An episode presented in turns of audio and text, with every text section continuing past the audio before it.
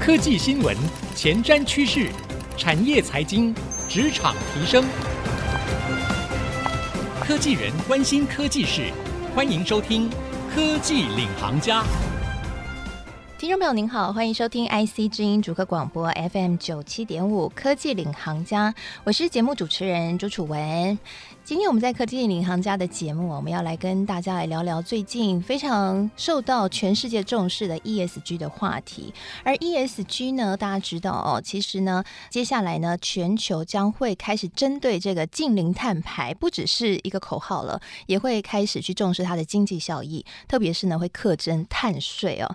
而在台湾的方面呢，其实政府最近在一月份的时候，立法院已经三读通过修正了一个叫做气候变变迁因应法，这个气候变迁因应法里面就规定了，主管机关在近邻上面必须要有权责，而且呢，规定了要来进行排放这个碳呢，来征收碳费的机制。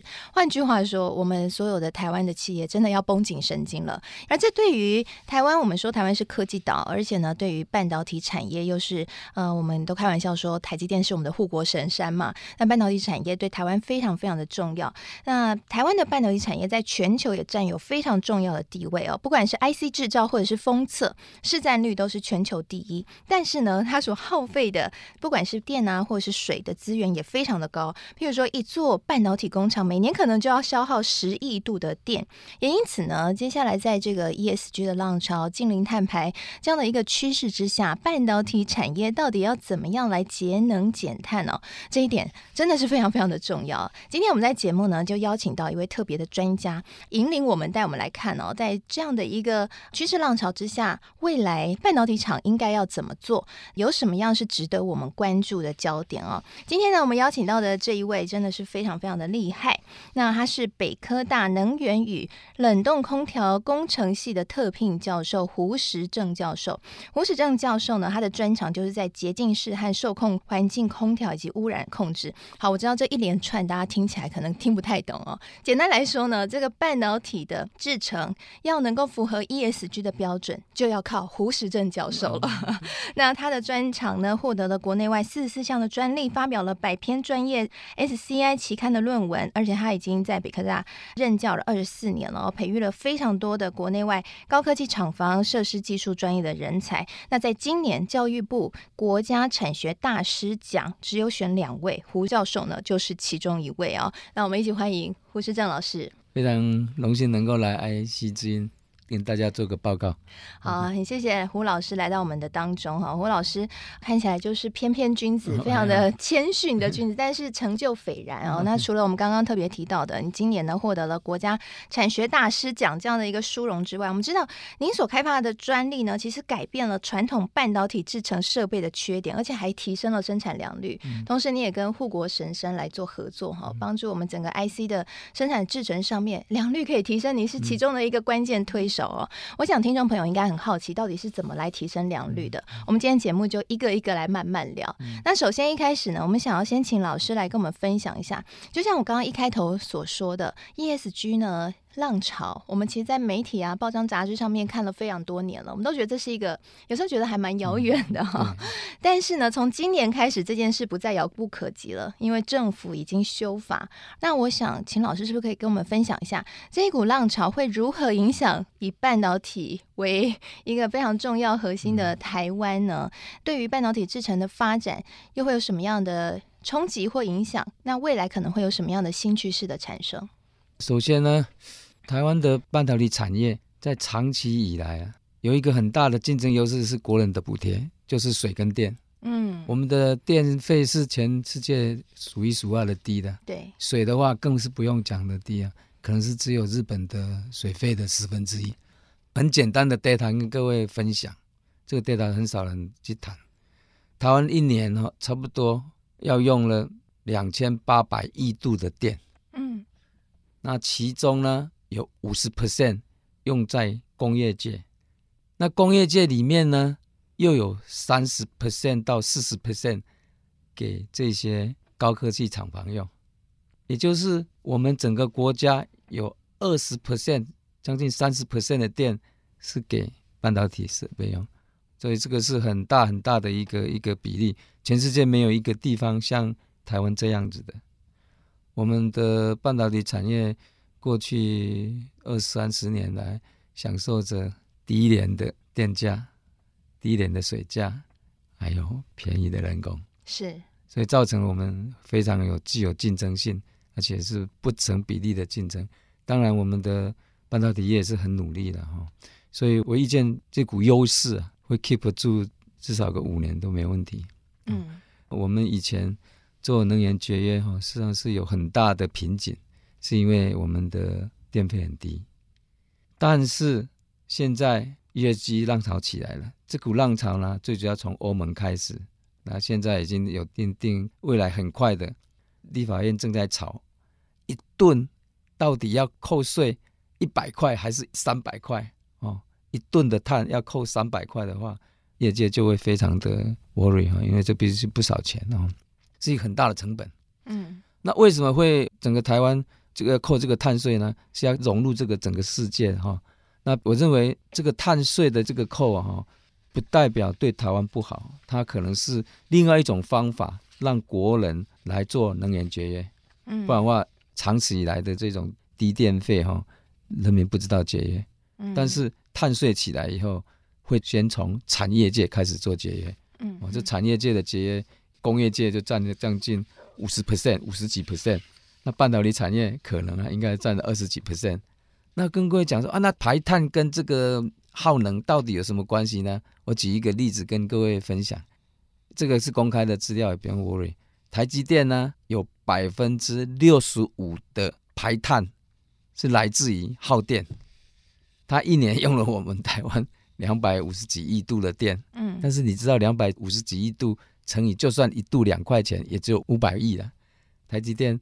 以兆以一千亿的这个营运成本，那几百亿的电费是 piece of cake，但是因为碳排的议题，让他要非常非常注意这个事情，嗯，嗯，而且他已经承诺了哈，二零三零年了哈，二零三零年呢要做零碳，这是一个非常非常的很大的挑战。是，他目前为止。他一年应该排了一千六百万吨。我想台积电可能也不得已了哈，因为毕竟它很大的一个客户是苹果嘛，苹果。说出了这个 二零三零年一定要完全是零碳排的这样的一个计划，供应链都要动起来，所以台积电一定要赶快的跟上啊！那老师刚刚分享的是说，其实对于台湾的半导体产业来说，在过去呢，这个非常低廉的水电啊，其实是我们能够跟国际间相比竞争力优势的来源。所以接下来其实是一个挑战，因为这个竞争优势可能就没有了，因为要排碳税。我跟各位跟各位解释为什么会对台湾会非常非常的困难。在美国，绿电的取得了哈，嗯不难。嗯、像台积电不是现在去 Arizona 建厂嘛？对。那 Arizona 铺满了很多的这个太阳能板，它的所有的绿电都被这些高科技厂买掉了。台湾呢，绿电没办法开那么多。我们台湾的人口的 intensity 跟能源的耗用的 intensity，地下人稠，地下人稠，所以没办法开发很多的绿电。所以在台湾这种。这种碳排是非常 reduction of carbon emission 是非常难的。为什么？因为我们绿电很少，是我们唯一能做的就是提升能源效率，是而不是节电。是我们各位曾经一个观念，英文呢，energy conservation 跟 energy saving 是不一样的。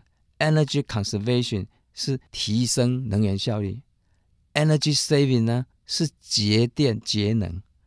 啊，怎么能够节能呢？是因为你刚开始设计的时候很耗电、很耗能的系统，你才有余量来做节能。所以，我们应该做的是从整个我们的供应链、整个我们的整个国家的工业，都应该从提升效率来着手，是，而不是。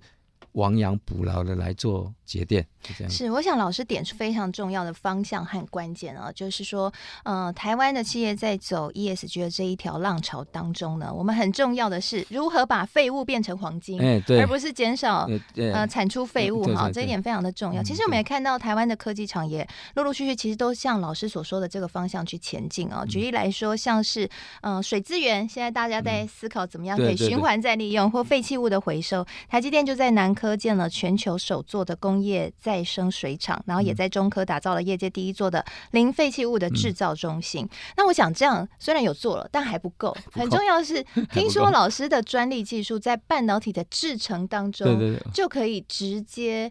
让它有更好的一个使用的效率，是不是可以请老师分享一下？这是一个什么样的专利的技术？哦，OK，跟各位报告一下哈，台积电的这个能源节约跟能源提供效率是说实在是业界最高等级。它盖厂也是都非常认真的盖，用的材料都是很好的材料哈。但是无奈在台湾就是这个样子，对他来讲，他能做的已经做将近九十九分的了。嗯。也不能再苛责他，因为他花了那么多的钱盖零碳中心，一度的水可以用 recycle 百分之九十以上，这是很不容易的一个技术，花很多的钱的哈。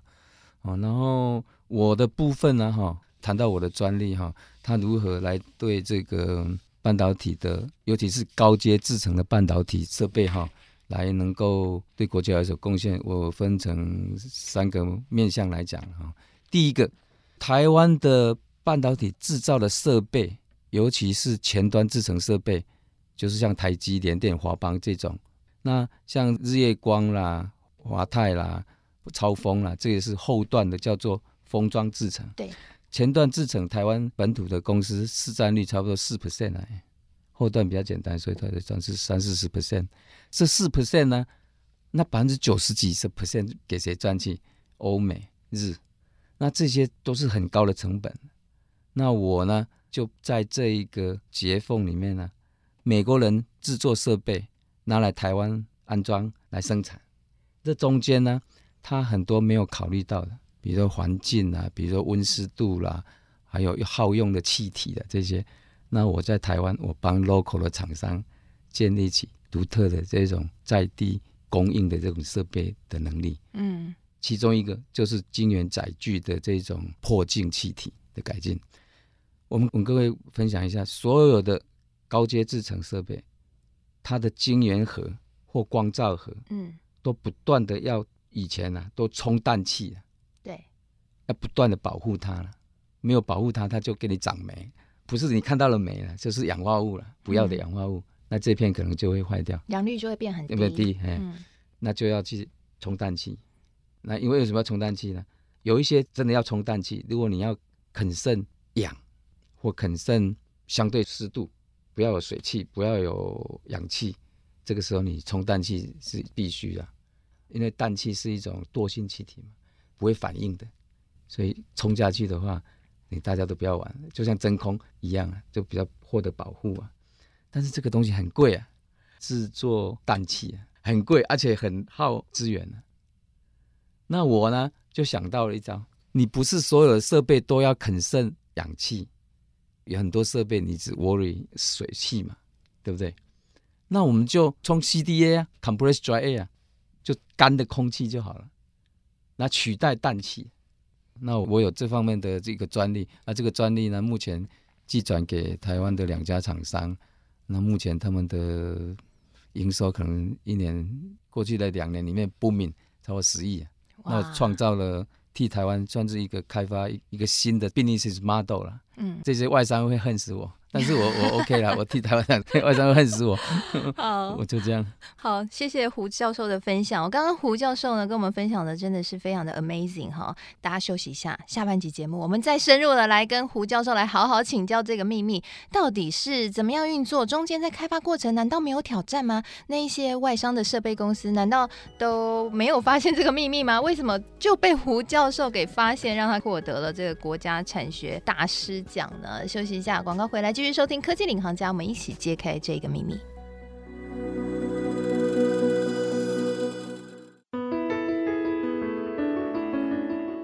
欢迎回到科技领航家，我是节目主持人朱楚文。今天呢，我们在节目当中哦，要来跟大家谈的是。半导体制程在 ESG 的这样的一个浪潮之下，到底要如何可以减少被课征碳税哈，因为这现在呢，在政府修法了之后，已经变成了一个非常实际的问题了。我们今天邀请到的是获得了教育部国家产学大师奖，今年只有两位，他就是其中一位得奖人——北科大能源与冷冻空调工程系特聘教授胡时正教授。他呢非常厉害的，有一个专利哦，可以改变半导体制程设备的缺点，让设备呢可以更加的符合节能减碳，然后促进这个。能源使用的效率，而且还可以提升生产的良率。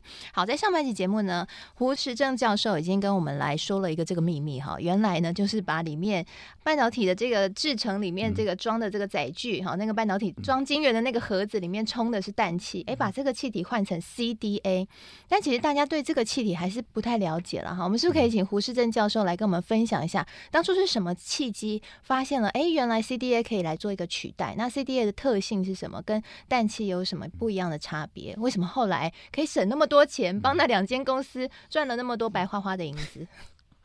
这个 CDA 哦，是 compressed dry air，压缩的干空气的，就是要把外面的空气吸进来，然后用一些吸附的方法把水分给去掉。然后如果前面加一个叉的话，叫叉 CDA，这个是一个美国公司的 logo，也不一定一定要做到叉 CDA 的。用 CDA，然后你把它做纯化出来的，就是又干净又干的空气，又便宜是吗？比氮气便宜很多。便宜多少啊？哦，可能三分之一到四分之一吧。哇，这省很多钱。因为氮气的话，你要把氧气抽走才变成氮气嘛。嗯。所以这个东西有差异。那我的主要的发现这个的 idea 呢，其实这个只是其中之一啦。哈。嗯，我发现很多的化学的微污染哦，你没有水分哦，你搞不起来。你就算你要氧化，你要污染，没有水汽哦，它它没有办法反应啊。所以我就想了用 CDA 哈来取代氮气。那第二个也是我一系列专利的下一个专利，就是说哈，如何把这个 purge air 我们叫做破净气体哈，很有效的把它打进去这个晶圆盒里面哈。这也是我第二个大的专利。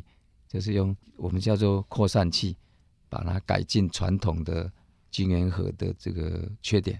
这个是我二零零八年的专利。嗯，老师，我想要先举手问一个技术小白会问的有点笨的问题，嗯、但是我很想知道，到底这些气体跟我们刚刚讲的能源使用效率有什么关系啊？你想一下哈，你如果你制作氮气，你看氮气哈，通常氮气是要。用运的，你知道吗？这运费差很多了。哦，而且运送过程就会产生碳。碳碳，对对对。哦、那那 CDA 就 compressed dry air air 嘛，嗯、在厂内里面就可以做，所以是差很多。哦、CDA 在厂内就可以做。对，成本上来讲，嗯，是它的三分之一到四分之一左右。简单来说，就可以减少排碳，对，减少运输过程的。运输工程运输差很多。嗯，因为氮气要运输哦，你看它氮气一定要先把它压缩变成液态氮。然后到台积或者到厂里面，再让它扩散出来，时间、金钱差很多。哦，原来如此。嗯、然后呢，在本身这个气体也比较便宜，便宜，稳定度也是差不多嘛。对对对。然后氮气又有安全的考虑。对啊。如果我们这个房间里面放一点氮气，两个都会死掉。哦，好可怕、哦！真的真的，所以你在氮气的使用呢，要格外的小心。所以 CDA 比较安全吗？我记得就是 air，嗯，而且你比你呼吸到了 air 更 pure。那当初那些外商的设备厂，他们怎么没发现这一点？很多事情小小怪小破口，而且你要去 promote 这个技术了。嗯，嗯，还是说当初在技术的运用上面还有一些瓶颈，然后被老师突破了？对对对，这我现在要讲的就是这个晶圆盒的改进。嗯，传统的晶圆盒没有那个扩散器，那我发明的扩散器更有效的把这个破晶气体打入这个晶圆盒了。嗯，啊，这个晶圆盒我在二零零八年的一个专利吧，我那时候我差不多十八年前嘛，我那时候还不太知道如何来 promote 这个技术，就傻傻的给，最终实际上是给一个美商给拿去用。哦，了解。后来这个专利快 expire 之前。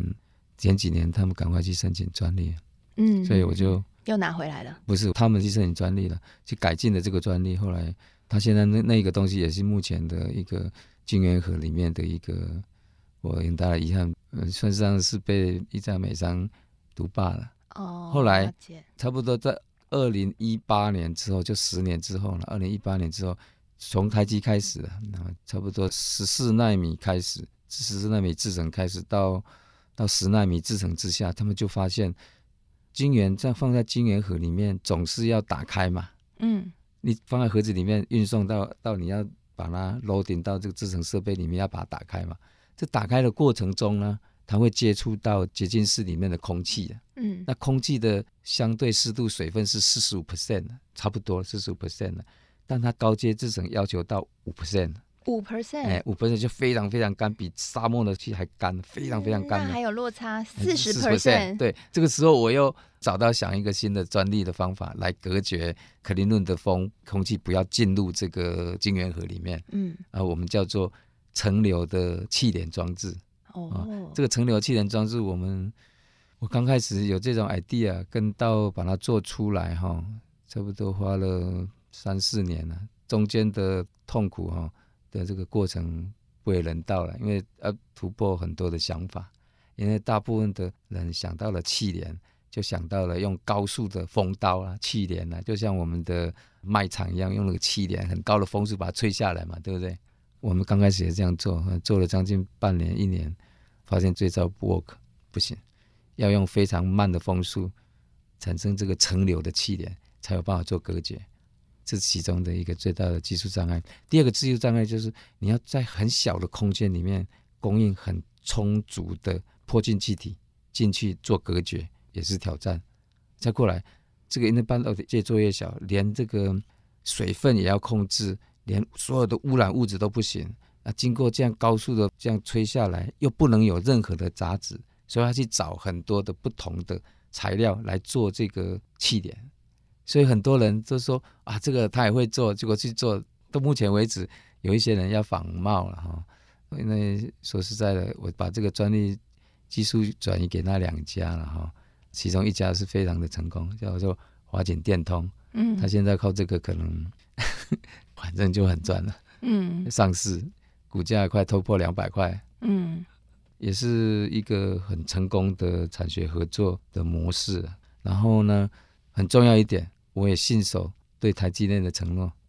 我当初去台积电 promote 我这个技术的时候，六年前大家都不理我，慢慢我慢慢 demo 成功嘛，哦，成功了之后呢，慢慢他们后来要大量采用嘛，然后。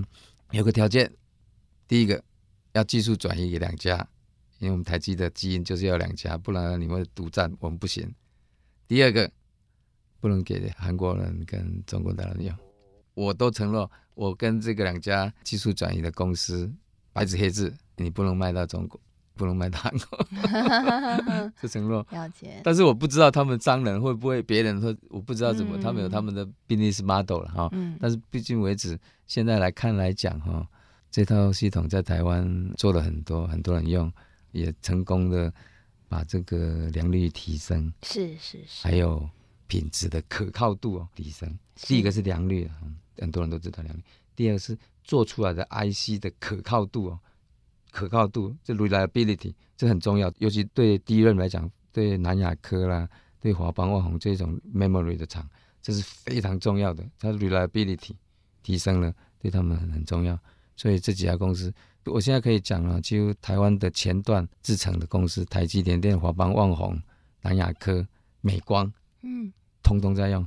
哇，太棒了！嗯、好，非常谢谢胡石正老师非常精彩的分享。我不知道听众朋友听了有没有跟我一样觉得很感动。其实我们在呃媒体上面，我们常常看到我们的晶圆厂呢都在进入先进制程大战，不只是技术上的战争，商业上的战争，很多时候它也是我们跟其他国家的一种战争了哈。嗯嗯、这对于我们台湾在全世界的半导体产业里面的地位有一个非常重要的关键。而先进制程就像刚刚。胡教授所说的未来呢，这个晶片会越做越小，其实难度越来越高。不只是把一般在呃媒体上面看到的，啊，怎么样把晶片萎缩再萎缩那么简单而已。刚刚胡胡教授有特别提到了，包括呢这个里面的温度啊、湿度啊，一点点都可能会影响到良率。这个良率呢，就会让整个的后续的这个晶片的效能都会受到冲击，也会影响到我们的科技厂在全球的霸主的地位哈。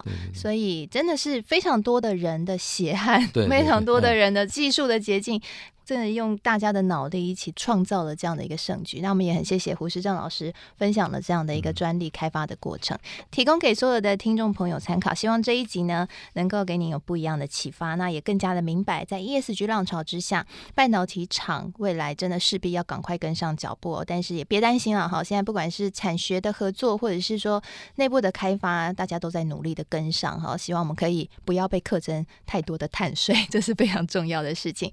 好，谢谢胡石正教授来到我们节目当中的分享，也再次恭喜您获得了这个产学合作大使奖的殊荣，恭喜恭喜！我的荣幸能够来这里跟大家分享我的一些想法。